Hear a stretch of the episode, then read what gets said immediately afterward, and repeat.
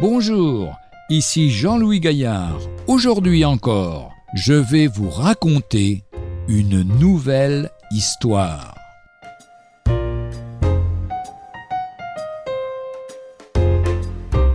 Le but de ma vie.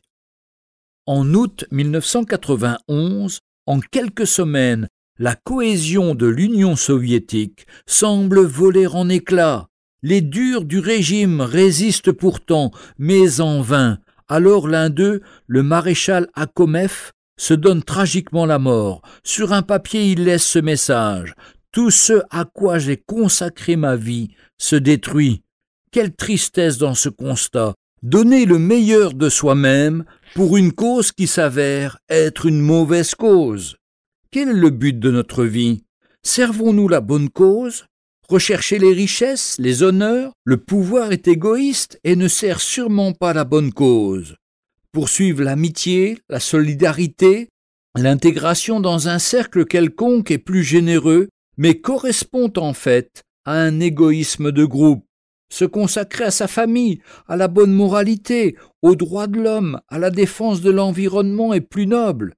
Mais la question demeure, quelle est la véritable bonne cause?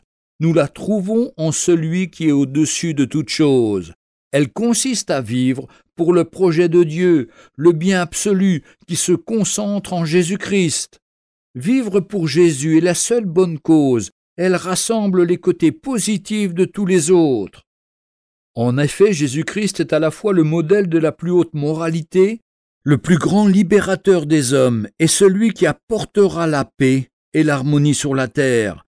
Il y a les promesses du présent et du futur. Confions-lui la direction de notre vie.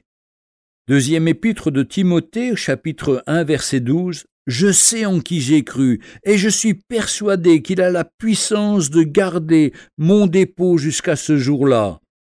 Philippiens 1, 21 nous dit Pour moi, vivre, c'est Christ. Retrouvez un jour une histoire sur www.365histoire.com.